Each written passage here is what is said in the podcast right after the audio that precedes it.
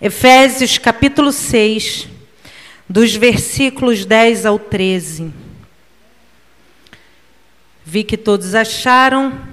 Quanto ao mais, sede fortalecidos no Senhor e na força do seu poder. Revestivos de toda a armadura de Deus, para poderdes ficar firmes contra as ciladas do diabo.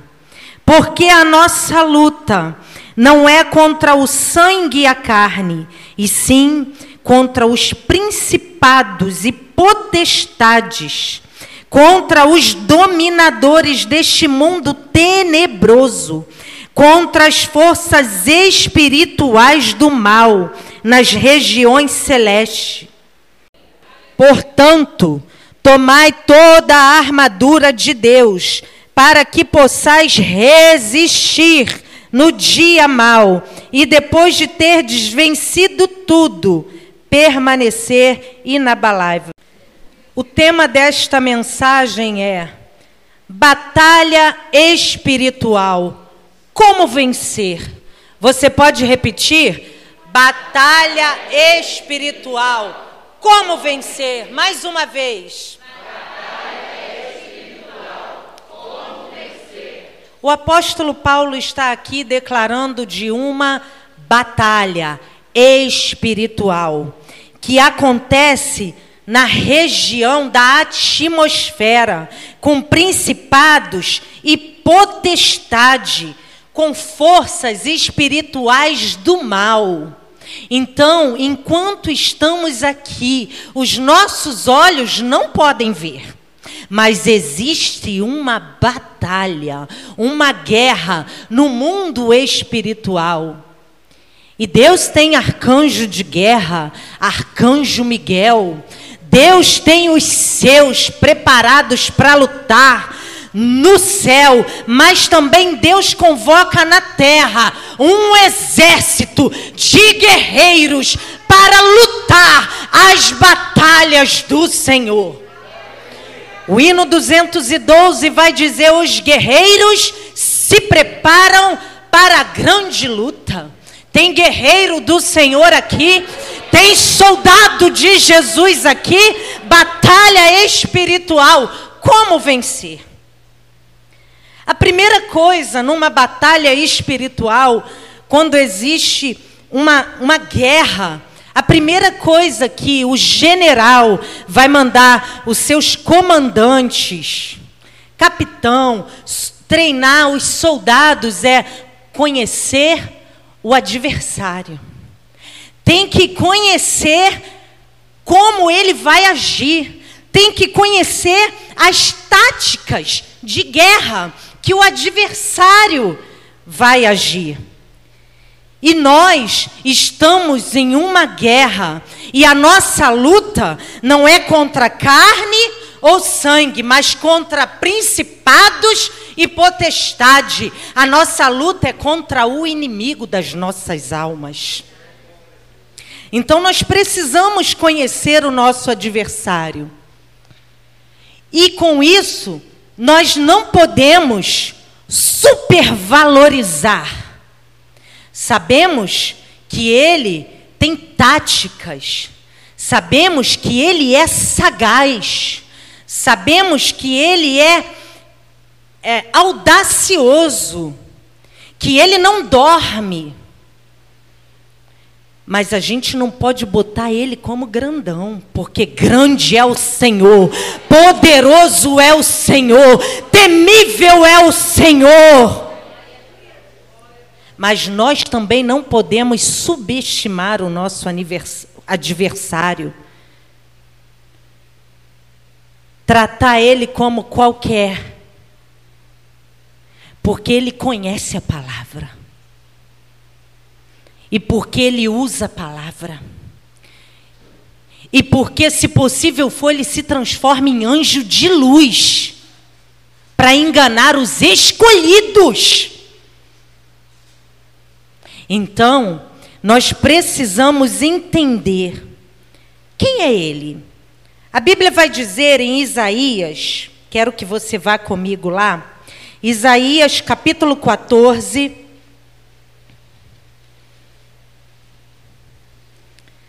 Dos versículos 12 ao 15. Isaías capítulo 14. Hoje nós vamos ler bastante texto.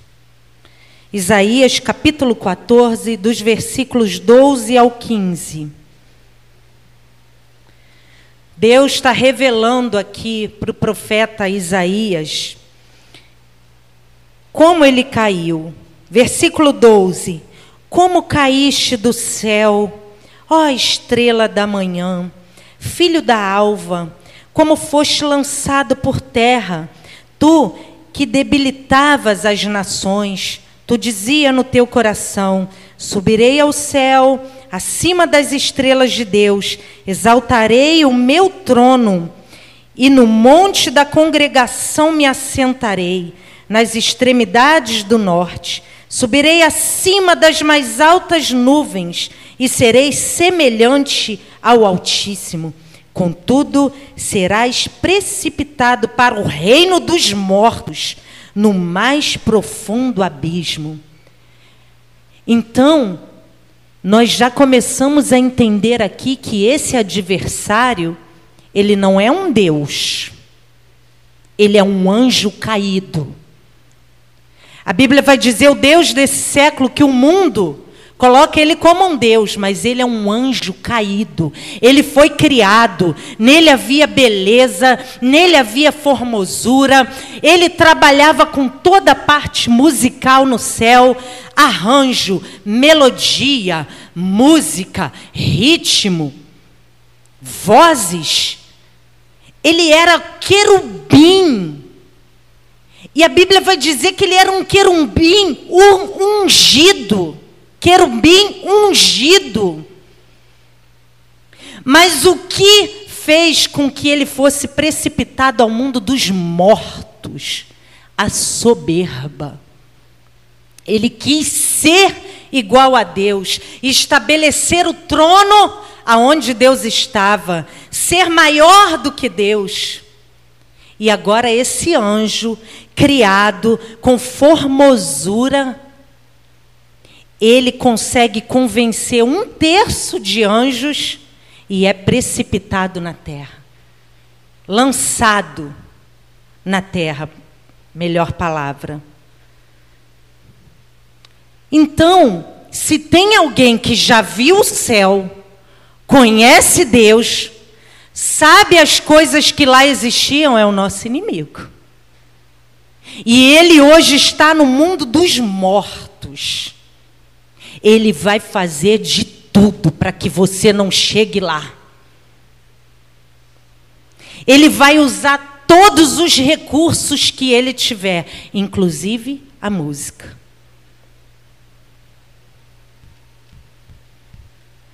Quem ele é? Apocalipse capítulo 12, versículo 9.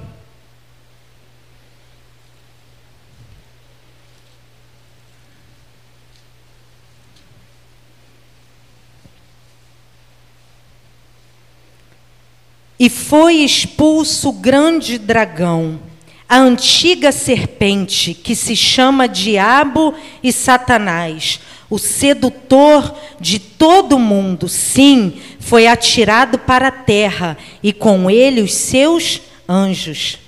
Então ele é a antiga serpente. Desde que Deus criou o primeiro casal e colocou num jardim, ele entrou na serpente. Ele é a antiga serpente, ele é o dragão, ele é diabo, diabo que divide, que traz intriga. Satanás, astuto, acusador. Então ele é aquele que traz calúnia, intriga, divisão, astuto. Ele é alguém que não dorme, porque ele não tem corpo. Ele é alguém que se organiza. Ele não é onipresente, que está em todo lugar ao mesmo tempo, mas ele é organizado nesse sentido de ter a hierarquia. Um terço dos anjos vão trabalhando, vai para aquele lugar agora, vai. Ele não para. Então a gente precisa entender que, como ele é soberbo, astuto, que divide, acusador, ele vai querer trazer tudo de ruim que ele tem com uma maneira bem disfarçada. E essa é a nossa guerra. Por quê? Porque ele conhece a Bíblia. Mas ele é mentiroso. Ele tem a capacidade de seduzir. Por que, que a Bíblia nele não tem nenhum efeito? Porque ele é a mentira. A Bíblia diz: Conhecereis a verdade, e a verdade vos libertará. Quando a gente conhece Jesus, que é a verdade, se aproxima da verdade, a palavra de Deus tem efeito em nós. Ele conhece a palavra, mas como ele é a mentira, nele não tem poder usando a palavra. Qual é a missão dele? A gente já sabe quem ele é e qual é a missão dele. João capítulo 10, versículo 10. O inimigo veio para matar, roubar e destruir. Qual é a missão dele? Matar, roubar e destruir. E ele quer fazer isso com os eleitos do Senhor. Por isso, batalha espiritual. Como vencer? Já sabemos quem ele é, qual é a missão dele, mas como ele age? Primeira coisa, primeira tática do inimigo agir é roubando a palavra. Mateus capítulo 13, versículo 19. Ele age roubando a palavra. Como assim? Mateus capítulo 13, versículo 19.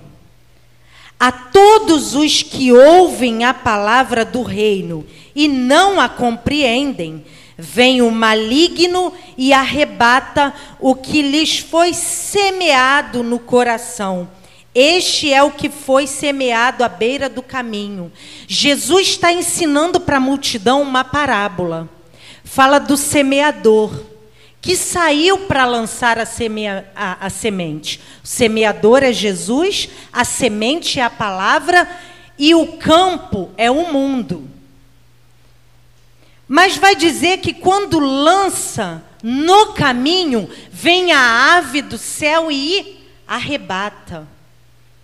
E depois, mais tarde, os discípulos falam: explica para a gente essa parábola. E ele vai explicar que a todos que ouvem a palavra, mas não compreendem, vem o maligno e arrebata. Sabia que quando a gente está aqui e a palavra de Deus está sendo pregada, tem uma batalha espiritual acontecendo, porque o inimigo quer roubar a palavra do teu coração. Por isso que alguns ficam inquietos. Por isso que outros sentem sono. Nunca dorme, mas Começou a palavra sente sono. Por quê? Porque ele é astuto. Ele vem para matar, roubar. Ele quer roubar a palavra do coração. Mas como que ele não rouba? Aquele que tem ouvidos, ouça o que diz a palavra de Deus.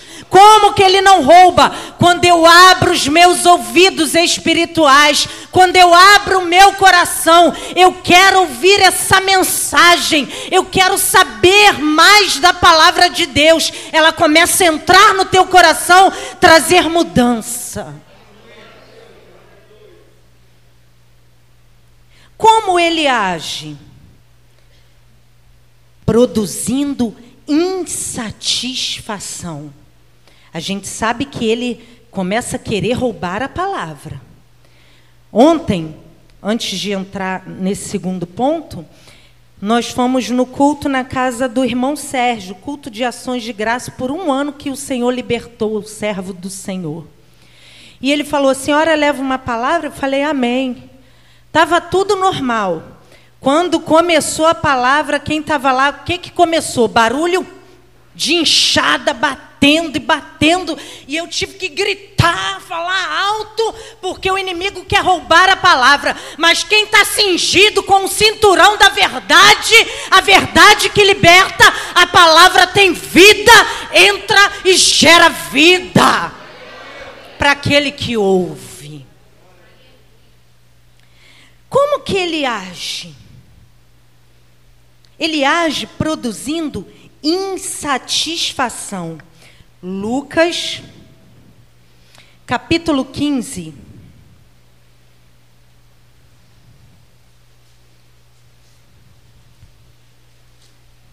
Lucas, capítulo 15. Aleluia, Jesus. Versículo 11 ao 13. Continuou Certo homem tinha dois filhos. O mais moço deles disse ao pai: Pai, dá-me a parte dos bens que me cabe. E ele lhes repartiu os haveres. Passados não muitos dias, o filho mais moço, ajuntando tudo o que era seu, partiu para uma terra distante e lá dissipou todos os seus bens, vivendo dissolutamente. Como que o inimigo agiu aqui na vida desse jovem?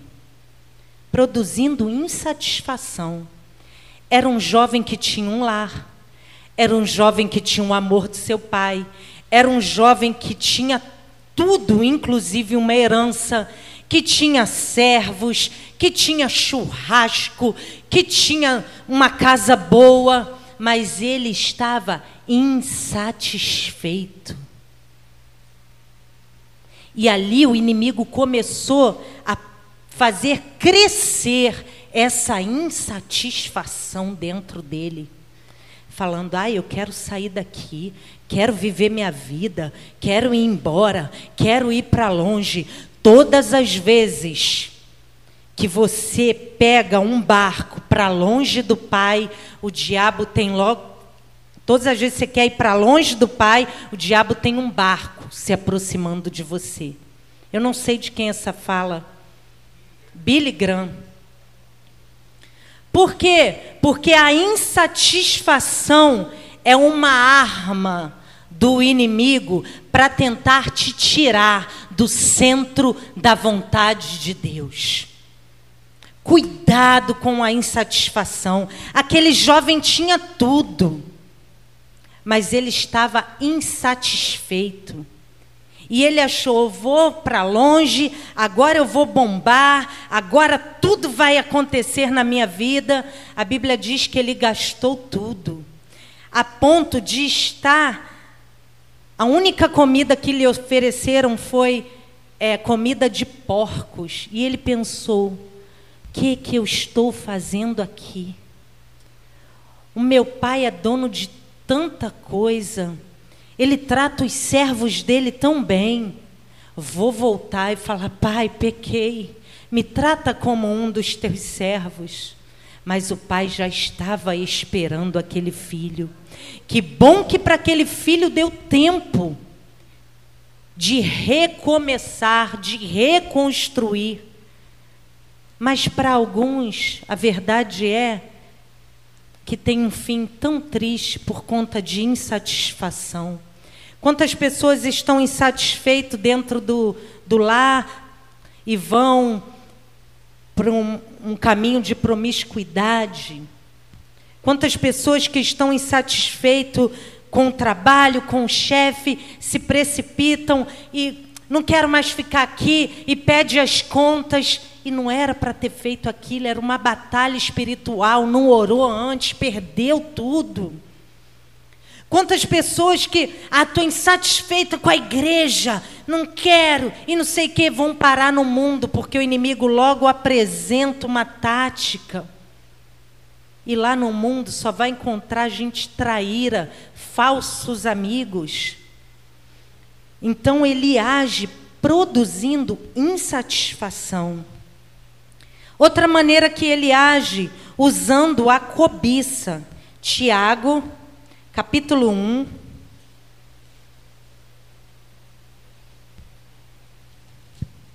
Tiago, capítulo 1, versículo 13 ao 15.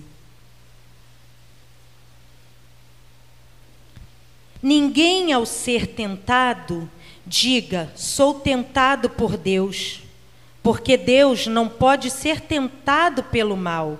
Ele mesmo a ninguém tenta. Ao contrário, Cada um é tentado pela sua própria cobiça, quando esta o atrai e seduz. Então a cobiça, depois de haver concebido, dá à luz o pecado, e o pecado, uma vez consumado, gera a morte. Você está entendendo como que ele é astuto, audacioso? Ele não toma uma forma dele de chifre. E vem aqui e fala: Vem que eu vou te mostrar. Você ia falar: Eu não quero isso. Mas ele começa porque ele estuda cada um para conhecer qual é a fraqueza. E ele começa a conhecer a fraqueza de cada um. Ah, nessa área aqui, fulana, já vi que eu vou insistir. Fulano, eu vou para essa área aqui. Foi assim que ele entrou. Eva estava lá olhando o fruto proibido. Ele começou a perceber, todo dia ela para ali. Então, os olhos dela estão no que é proibido. Os olhos dela estão no que não pode. No que, biblicamente falando, é errado. E aí ele chega e fala: bonito fruto, come. Ela: não, não posso comer. Deus falou para não comer. Não, não foi bem assim. Ele começa a distorcer. Mas, na verdade, ele agiu com uma legalidade que ela deu, que era a cobiça. Foi ele que pegou a, a, o fruto com a mão dele? Ele induziu por conta do desejo que havia dentro. Então a gente precisa entender que esse inimigo é muito sujo. Na África, no, no Animal Planet, tem um casal de senhores que foram morar na África e lá eles estavam estudando quantos leões tinham e quantos gnus tinham. E por que estava morrendo tanto gnu, mais do que o normal? E eles começaram a estudar os leões e não descobriram nada. Mas eles foram estudar as carcaças dos gnus. Viram que alguns deles estavam doentes, alguns deles já estavam fracos, alguns deles já eram idosos, alguns deles eram novinhos demais. Então, o leão estava estudando a presa para atacar. No nosso caso, falando de cobiça, ele sabe qual é a sua fraqueza e a minha fraqueza. Porque não existe mulher maravilha nem super-homem. E ele vai trabalhar em cima disso. E a gente precisa entender que isso é uma batalha espiritual e estarmos firmes, resistindo. A Bíblia vai dizer: submeta-se a Deus, resista ao diabo e ele fugirá de vós. Outra coisa, tem muitas coisas, mas eu anotei somente essas quatro. Induzindo a fraqueza da carne. Gálatas capítulo 5.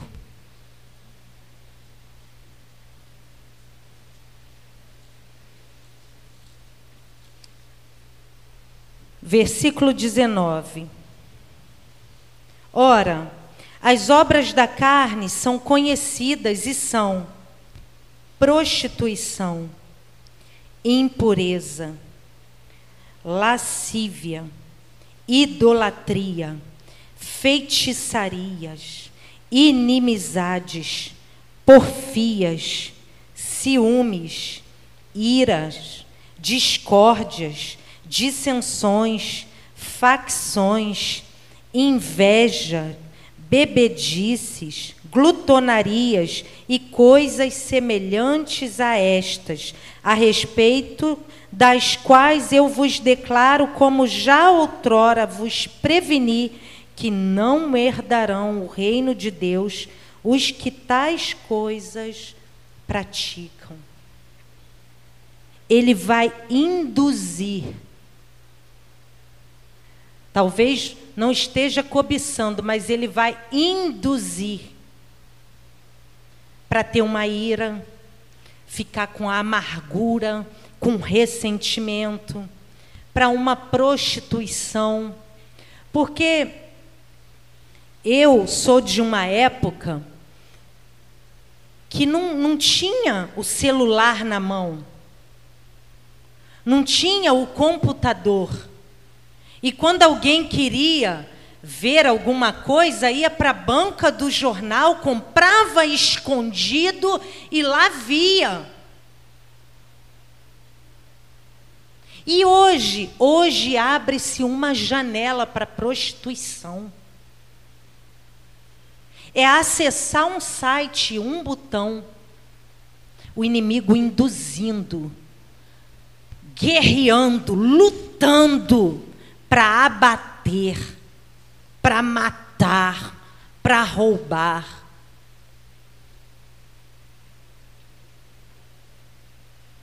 Deus perdoa, Deus perdoa, claro. Mas a mente já vai ficando poluída, suja. E aí tem que ter todo um trabalho, muitas vezes até de desintoxicação. Como? Buscando as coisas do alto, não ficando sozinho em casa. Se ficar sozinho em casa, não entra nisso, porque é uma janela demoníaca. E pasmem, não é só adulto, não é só jovem, crianças têm acesso. Eu estou falando aqui alguma coisa que é novidade para vocês isso? Cuidado, pais, o que seus filhos veem. Inimizades, ciúmes, invejas. Começa a alimentar um sentimento de inveja foi o pastor Silas que falou: se o inimigo quiser fazer ninho, é, plantar inveja, não deixe fazer ninho. Plantou, eu repreendo esse pensamento em nome de Jesus, porque ele induz a esse tipo de sentimento. Lascívia, sensualidade. Irmãos, irmãs, as roupas, graças a Deus aqui a gente não tem esse problema. Mas as roupas hoje em dia estão terríveis. Sensualidade pura. Sensualidade no modo, no falar, no vestir. É ele que induz a sensualidade, impureza.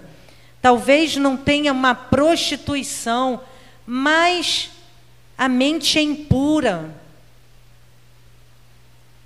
Nossa, apertou minha mão. Ai, acho que já está olhando para mim diferente. Meu Deus! Fulano passou, me olhou, fez já achou que piscou por conta da mente. brincadeira de duplo sentido. Isso é porque a mente já está impura e o inimigo vai guerrear em cima dessa impureza.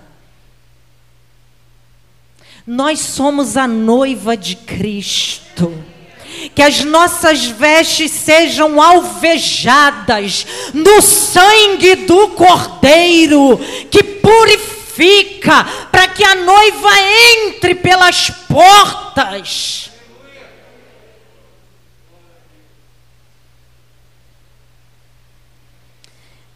A batalha espiritual pode dar alguns sintomas.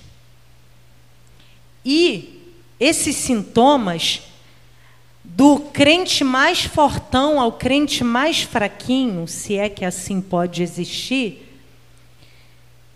ele pode sentir sintomas do ataque da batalha espiritual: cansaço,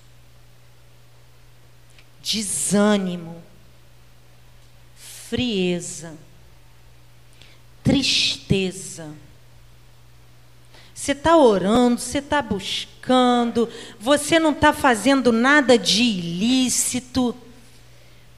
Você está orando por aquele filho, por aquele familiar, por aquele vizinho, você está pedindo ao Senhor o socorro de Deus e a batalha espiritual começa.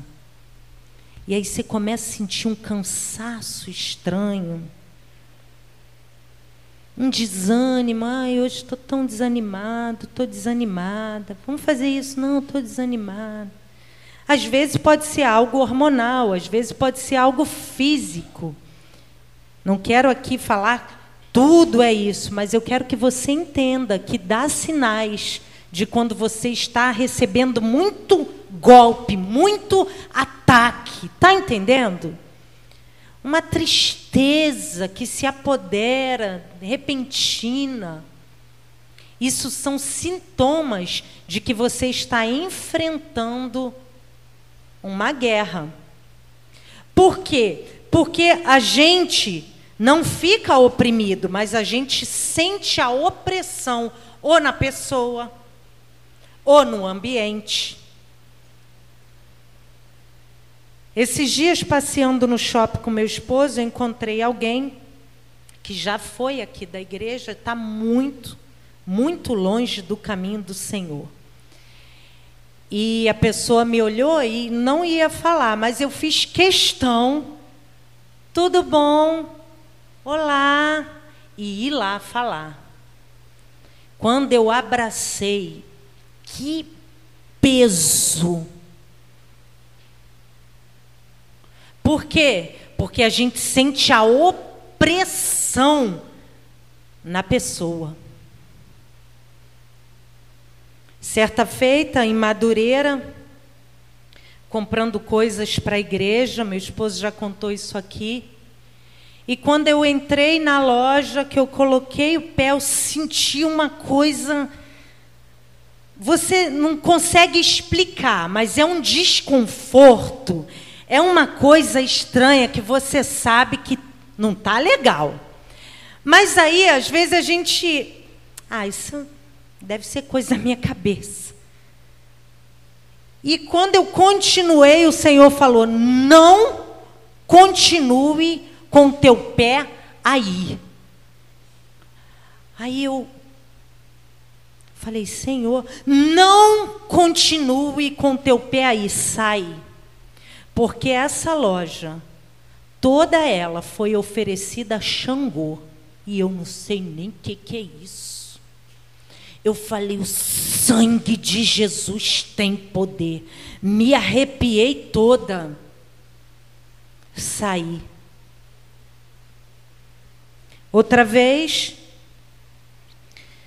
não vigiei, e uma amiga estava passando por um processo e quando o pai da filha dela foi lá para tratar alguns assuntos, eu conhecia os dois, não vigiei e falei assim: entra, Fulano. Quando ele entrou, Pedi que sentasse, ofereci um café, uma água, ele foi embora, ela também, mais tarde. E quando foi a noite que eu fui dormir, eu comecei a sentir uma presença que não era a presença do Espírito Santo de Deus.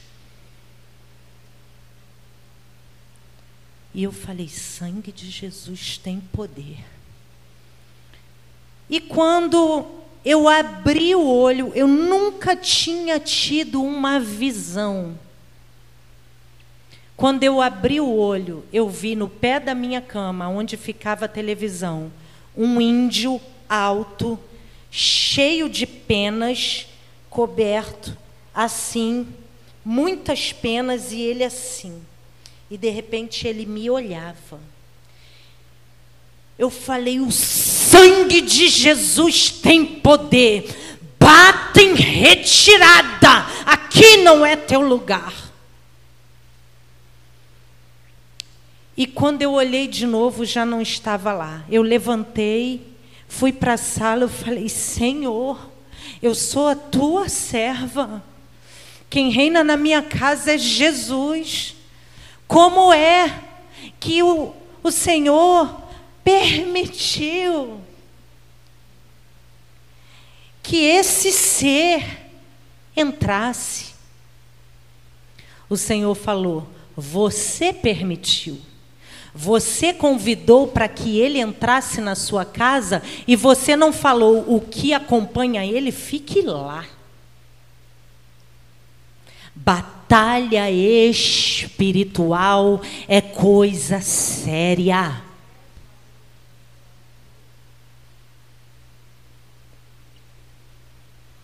A gente não pode dar legalidade, porque ele entra por meio de brechas, ele é sujo. Lembro outra vez que eu estava num momento de batalha espiritual, orando, jejuando, e estavam os três na sala, meu esposo e meus filhos. E eu estava na sala, eu ainda não havia pegado no sono totalmente, eu estava entre aquele momento de sono e acordada, entende? E de repente eu vi quando entrou um maligno flutuando rente ao chão. E ele entrou e se apresentou assim, de braços cruzados. Ele era, tinha todo o formato daquela estátua do Oscar. Era uma estátua do Oscar. E entrou. E chegou e eu, o sangue de Jesus tem poder. Aqui não é teu lugar. Bata em retirada em nome de Jesus. E quando eu consegui falar em nome de Jesus, aquilo saiu alto e ele uf, sumiu. Nessa época, nós tínhamos comprado um aparador, vocês lembram? Nós tínhamos comprado um aparador desses de ferro que estava na moda, um aparador com abajur. E eu comprei, cheguei, coloquei dentro de casa. Mas não apresentei ao Senhor. Senhor, eu não sei a loja, o que vendia, porque a gente não vai nas lojas. Oi, aqui vocês têm estátua? Aqui vocês são idólatras? Aqui a gente não faz isso, não é verdade? Mas a gente tem que vigiar com o que entra dentro da nossa casa. E eu comecei, nós oramos. Eu sinto de continuar falando isso. Certa vez a Stephanie ganhou um colchão e colocou o colchão lá. O colchão dela estava duro desde a época que meu esposo era jovem, né, lá no quartel, passou para ela. Enfim, só tinha uma capinha de espuma muito fina em cima da madeira. E chegou esse colchão, uh, que bênção, ganhamos. Colocamos o colchão. Quando foi na madrugada, ela falou: Mãe, pai, vai lá, vai lá no meu quarto e ora, porque eu não estou conseguindo dormir, tem um maligno lá naquele colchão. Quando eu entrei, já fui arrepiando todo, orando em línguas, repreendendo. E não adianta só repreender, tive que tirar, porque não era para ficar.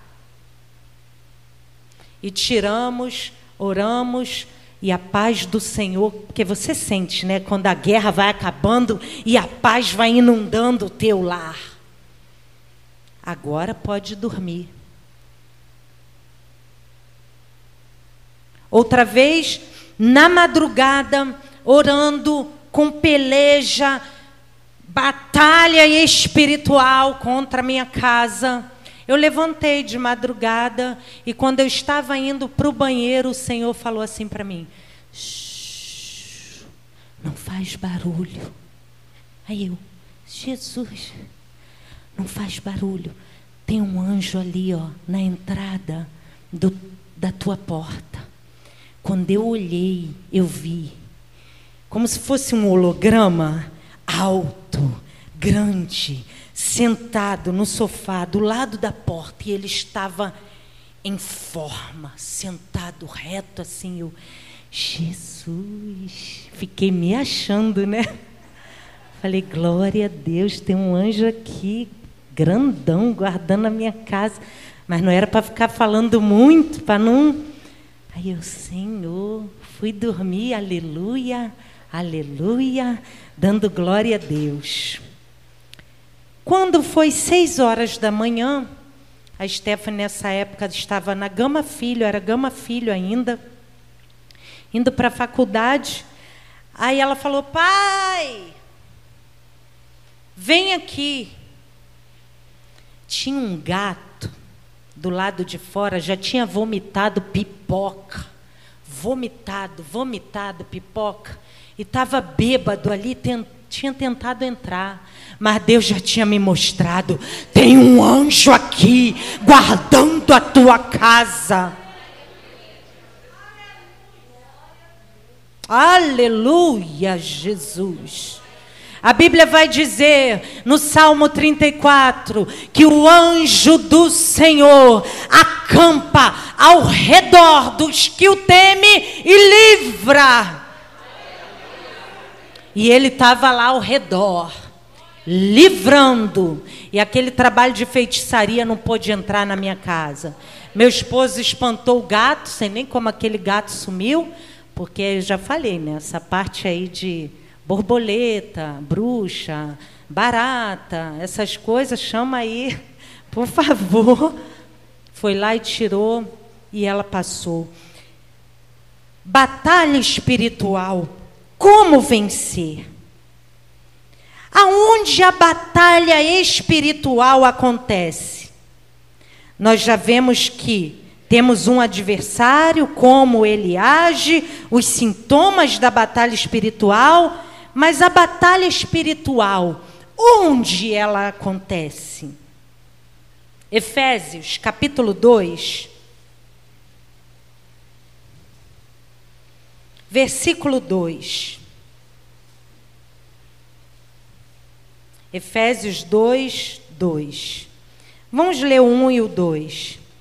Ele vos deu vida, estando vós mortos nos vossos delitos e pecados, nos quais andaste outra hora segundo o curso deste mundo, segundo o príncipe da potestade do ar, do espírito que agora atua nos filhos da desobediência o príncipe da potestade do ar. A batalha espiritual acontece na atmosfera do ar.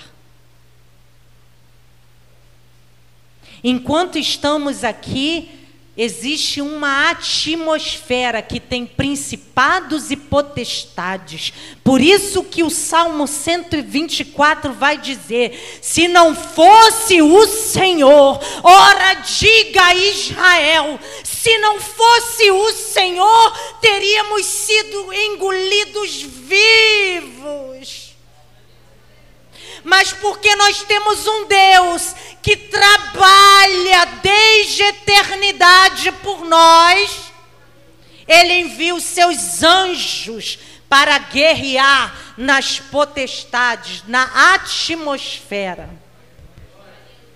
Aonde a batalha espiritual acontece? Ela acontece nas nações. Ela acontece na atmosfera, mas ela acontece no mundo, nas nações. Mateus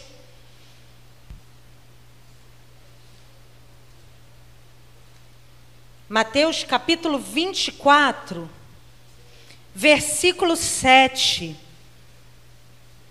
Portanto, se levantará nação contra nação, reino contra reino, haverá fomes e terremotos em vários lugares. No mundo, ela acontece na atmosfera, mas ela acontece nesse mundo nas nações. É guerra. Agora a Rússia está aí, querendo a Ucrânia, não é isso? Se juntando à China. A gente já tomou conhecimento que a China já comprou algo aqui na Argentina, que é pertinho do Brasil. E a China que é o Brasil. E o inimigo está atuando nos governos deste mundo. Então, irmãos, eu quero abrir um parêntese aqui. Cuidado em quem você vai votar. Porque batalha espiritual é coisa séria. Eu não conheço um país comunista que ame cristão. Vê na China, no curso de missionário que eu e meu esposo fizemos com o pastor Mário Freitas, que ele tinha que entrar na China para pregar o evangelho escondido, porque cristãos eram mortos por conta do comunismo.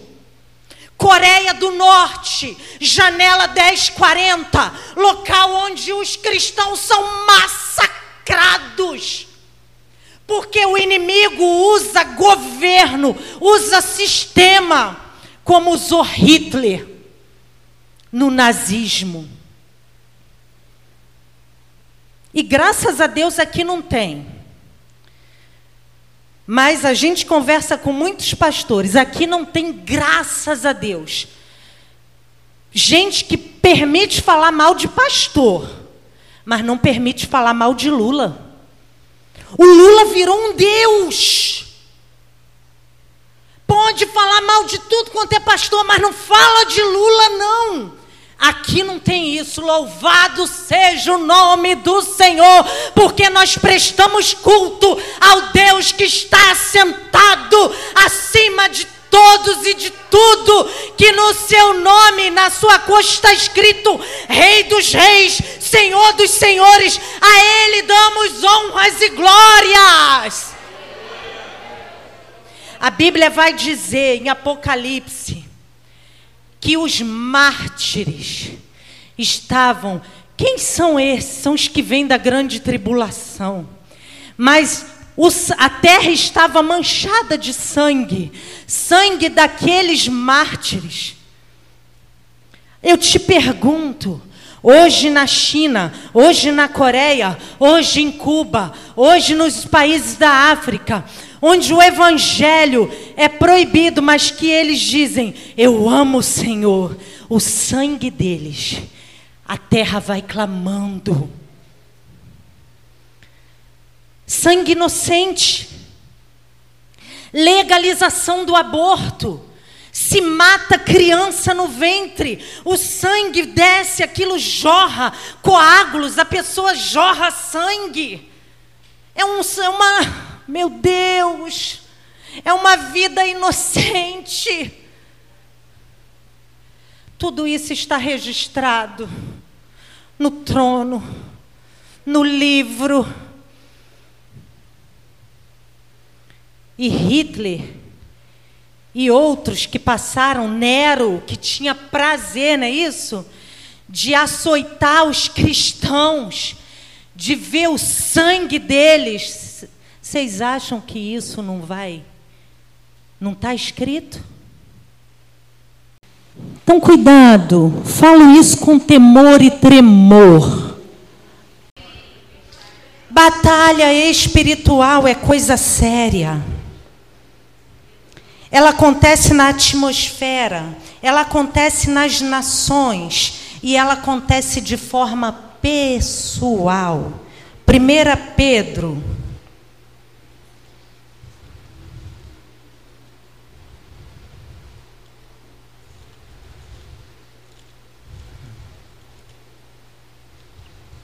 capítulo 5, versículo 7, vai dizer: lançando sobre ele toda a vossa ansiedade, porque ele tem cuidado de vós. Sede sóbrios e vigilantes. O diabo, vosso adversário, anda em derredor como um leão que ruge, procurando alguém para devorar. A batalha espiritual também acontece de ordem pessoal. Ele pode estar na atmosfera, ele pode estar no mundo, mas ele pode vir de forma pessoal contra a minha e contra a tua vida, procurando devorar, esmigalhar, matar. Batalha espiritual é coisa séria. Se a gente entende que está numa batalha, a gente precisa saber como vencer a batalha. E para terminar, eu quero que a gente aprenda como vencer a batalha espiritual. Primeira coisa, Efésios, capítulo 6, versículo 10. Quanto ao mais, sedes fortalecidos no Senhor sedes fortalecidos no Senhor. Como vencer a batalha espiritual? Andando com Deus, sendo fortalecida em Deus. O problema não é a presença do inimigo. O problema é a ausência de Deus. Sedes fortalecido no Senhor, porque o inimigo vai vir, o inimigo vai rugir, mas se eu ando com Deus, se Deus não está ausente, se eu não tirei Deus da minha vida, eu sou mais que vencedora em Cristo Jesus. Que o inimigo sempre vai estar. Mas o problema é quando Deus não está mais. Exemplo de Sansão. Sansão era escolhido, Sansão era chamado. Deus estava com ele, mas o inimigo conhecia a fraqueza. Lutou para a cobiça dele se tornar uma realidade. Ele realizou o desejo que ele bem queria da carne. Perdeu a visão, perdeu o cabelo, perdeu as forças. E aí, quando Dalila fala, já tinha cortado, Sansão, os filisteus, aí ele pensa: levantarei e o espírito do Senhor será comigo como das outras vezes. Eu te pergunto, das outras vezes o problema era o inimigo? Mas dessa vez o problema era a ausência do Espírito de Deus. E quando ele levanta, ele não tem mais força nenhuma. Vazam os seus olhos. A gente precisa entender que para vencer uma batalha espiritual, a gente precisa todos os dias invocar o nome de Jesus, chamar Jesus, eu sou tua. Não retires de mim o teu Santo Espírito, como Davi orou. Que eu venço a batalha espiritual andando com Deus? Como que eu venço a batalha espiritual? No poder de Deus. Efésios 6, 10 ainda vai dizer: sedes fortalecido no Senhor e na força do seu poder. Então eu não venço batalha espiritual no meu título, eu não venço batalha espiritual na minha força, eu não venço batalha espiritual na minha estratégia, eu venço batalha espiritual no poder de Deus. E isso é tão real que quando Sansão se apega àquelas colunas e fala: "Ah, Deus, me perdoa. O inimigo fez arruaça. Mas eu reconheço que nunca foi na minha força. Eu reconheço que é no teu poder. Dá-me força só mais essa vez. A Bíblia diz que a força do poder de Deus veio sobre ele, e naquele dia morreram mais filisteus do que em toda a história de Sansão. Porque batalha espiritual se vence andando com Deus e na força do poder de Deus. Irmãos, irmãs, se tem um inimigo ali manifestando, eu posso já ter visto isso, eu posso ter experiência, mas é na força do poder de Deus que ele sai.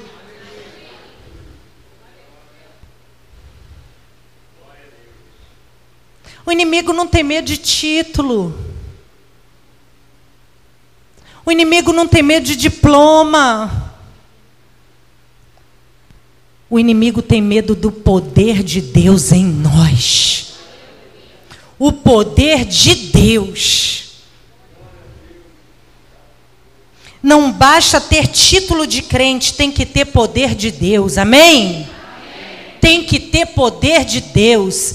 E para ter o poder de Deus é cair de joelho no chão, embora você esteja afastado, embora você nunca tenha tido um encontro, quando você dobra o teu joelho e fala: "Deus, eu reconheço o teu poder.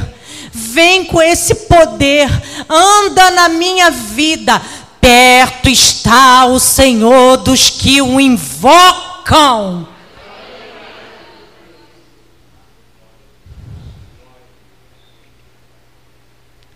Entendendo que a nossa luta não é contra pessoas. Como que eu venço a batalha espiritual? Andando com Deus, no poder de Deus e entendendo que a nossa luta, a minha luta e a tua luta não é contra pessoas. Efésios 6, versículo 12. Porque a nossa luta não é contra o sangue e a carne, e sim contra os principados e potestades, contra os dominadores deste mundo tenebroso, contra forças espirituais do mal nas regiões celestes. Por que, que eu falo isso? Porque, gente, tem hora que dá raiva ou não? Só eu? Tem hora que a gente se chateia ou não? E a gente coloca um rosto. Só que quem está por trás é um principado, é uma potestade, algo tenebroso. E todas as vezes que eu dou rosto, pastor pregou aqui, batalha espiritual não tem rosto. E quem lembra no ensaio do grupo Ágape, quando numa oração que se, se levantou uma batalha, que o inimigo sempre tenta uma batalha, né, para nos tirar do foco, para nos tirar da presença dele. Esse é o papel dele. E ele queria fazer um, algo, graças a Deus, o inimigo envergonhado, estamos todos aqui bendizendo, louvando, amando, honrando, glorificando o nome do Senhor em comunhão que o nosso amor precisa ser real, todos os dias. E quando orou e repreendeu a fúria do inimigo, a atuação do inimigo, Deus mostrou para a diaconisa Marta, quando saía, um demônio encurvado, sem rosto, arrastando um caixote, indo embora da igreja. Quem lembra disso aqui? Muita gente. Por quê? Porque ele quer botar rixa, ele quer, sabe, mas a, a, quem faz isso é o inimigo. Nós todos vamos morar no céu com Cristo. No nome de Jesus. Então, quando a gente entende que a nossa luta, eu não sei você, se de repente passa uma luta no seu trabalho, na sua casa, é, no local onde você mora, com a sua vizinhança, dentro da igreja, porque a partir do momento que tem pessoas, existe sim sempre uma luta. Paulo foi, foi falar para na carta assim, ó, olha, chamem duas irmãs. Elas são tão abençoadas no Senhor, mas elas não estão muito bem uma com a outra, são tão colaboradoras. Entre elas há uma rixa. Qual o nome das irmãs? Feber e a outra não lembro agora. Mas era uma batalha espiritual e a gente precisa resolver e não dar rosto e falar. Ah, Feber não, Evódia e Sintique. Você que está ouvindo em casa. Evódia e Sintique. Essas duas irmãs no Senhor. Obrigada, meu amor.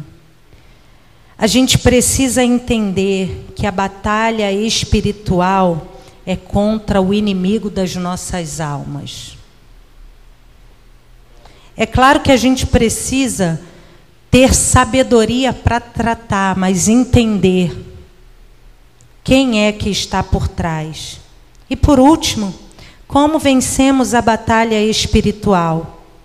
Andando com Deus, no poder de Deus entendendo que a nossa luta não é contra pessoas e vestindo as armas espirituais. Versículo 13. Portanto, tomai toda a armadura para que possais resistir o dia mau, depois de ter desvencido tudo, permanecer inabalável. Estais, pois, firmes, cingindo-vos com a verdade, o cinturão da verdade Cinturão era para segurar a roupa, para que não houvesse nudez, vergonha. Todas as vezes que a gente pede, Senhor, me cinge com a verdade, a verdade que liberta, o Senhor abre portas para nós. Lembro certa vez que minha mãe, passando mal, ela ainda tinha o seu companheiro, e na época ele falou: entra com ela. Aí eu falei: não, não posso. Aí ela falou assim, ele falou assim é, para o moço lá, é, ela é filha dela, é, a mãe dela já é idosa, ela vai entrar com a filha dela. Ele olhou para mim e perguntou: Sua mãe já tem 65 anos? Minha mãe devia ter uns 50. Eu falei: Não, ela não é idosa. Eu estou muito preocupado, o caso dela é muito crítico. Eu queria muito estar com ela, mas não é verdade, ela não é idosa. Ele olhou para mim e falou: Pode entrar, porque a verdade abre portas. A mentira aprisiona, mas a verdade abre portas. Está cingido com o cinturão da verdade, vestindo a couraça da justiça colocar aqui para proteger as nossas emoções e entender que quem nos justifica é o Senhor. A Bíblia vai dizer que a nossa justiça é como trapo de imundícia. Se a gente for ver no, no, no, original, essa tradução era como um pano de menstruação muito sujo. Essa é a nossa justiça. Fizeram algo com você, te feriram, te machucaram, vista a coraça da justiça do Senhor. É Cristo Jesus que nos justifica. Não tente se justificar, não. Por mais que seja difícil. Calçai os pés com a preparação do evangelho da paz.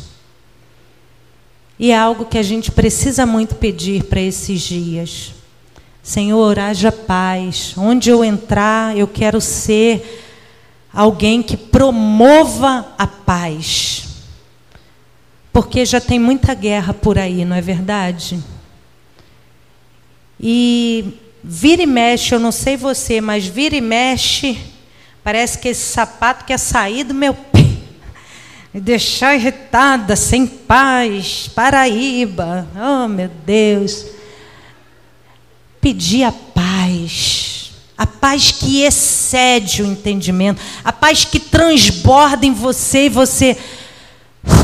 Obrigada, Senhor. Mais um dia.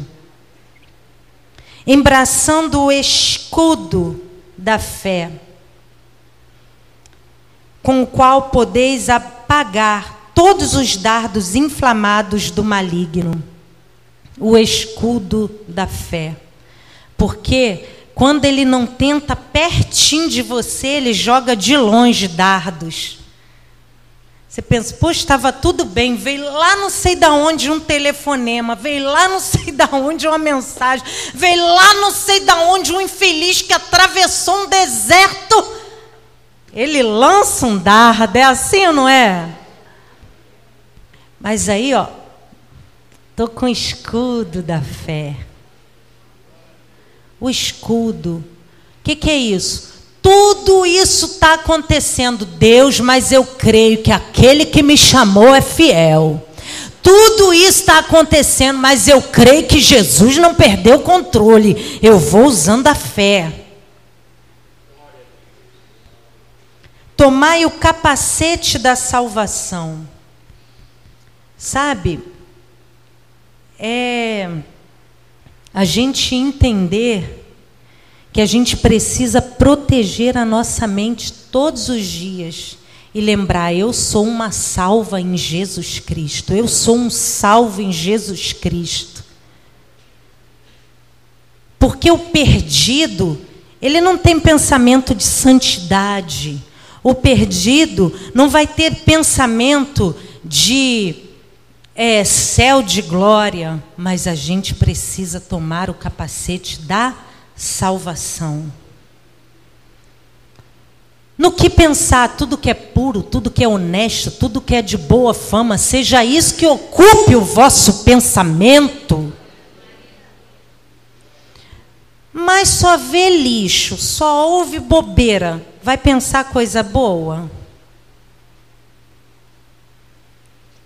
Gente, eu hoje fiquei chocada.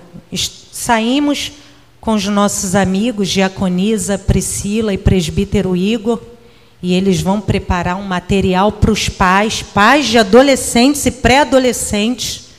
Eu falei, amiga, acontece isso? Ela acontece. É realidade desejada. Agora a modinha é. O que, que eu estou falando da mente? Tomar o capacete da salvação. A modinha é entrar numa realidade desejada. Como é que é isso? Eu não sei muito bem como funciona, mas eles têm uma palavra para acessar essa realidade que eles desejam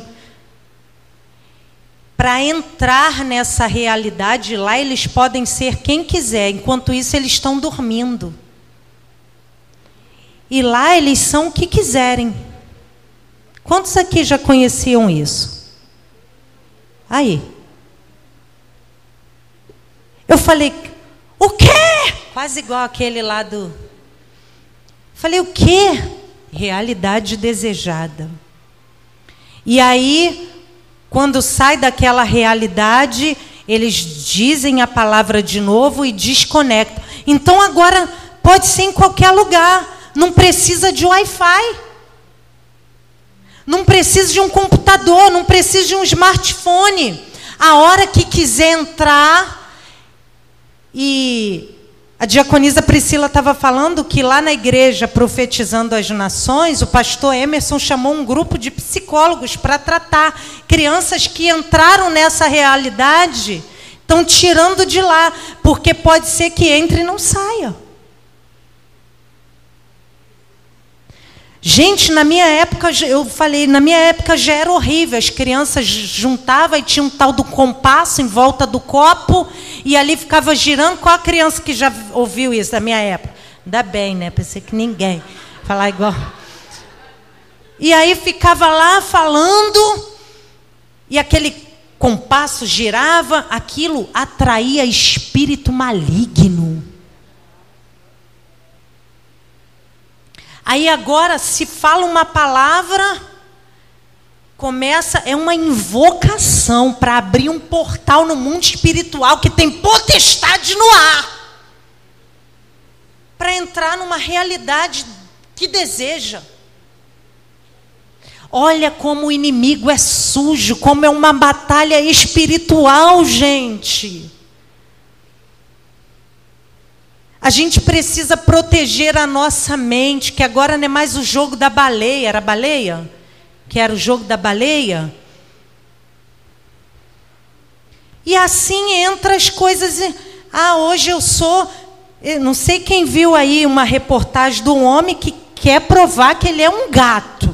Quem viu isso? A gente acha até engraçado, mas ele se vê como um gato.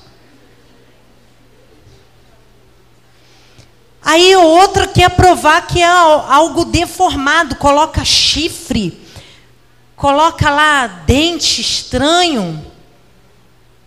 Lembro certa vez, a gente, a igreja ainda era ali no meio. E de repente, meu, meu esposo, nesse dia, o pastor Ronaldo tinha ido nos visitar. Meu esposo, lá na porta, chegou um casal, a menina lindinha bonitinha, carinha de boa moça. Chegou o rapaz, ele era meio feio, meio estranho, mas tudo bem. Gosto se discute, não é mesmo? Aí, gente, ela entrou. Quando ela entrou, que eu olhei, Fábio veio conduzindo, que eu olhei, eu já comecei. O sangue de Jesus tem poder, porque o Espírito, que é a verdade, ele denuncia o espírito da mentira, o espírito do engano. E aí ela entrou naquele gabinete e ela já começou, ai, estou me sentindo mal. Falou que era satanista, que tinha feito um pacto, estava querendo sair, mas já tinha tomado sangue, e que ela via como se tivesse nascendo chifres nela. Por isso ela sentia muita dor de cabeça. E quando começamos a orar, manifestou ali com vários malignos.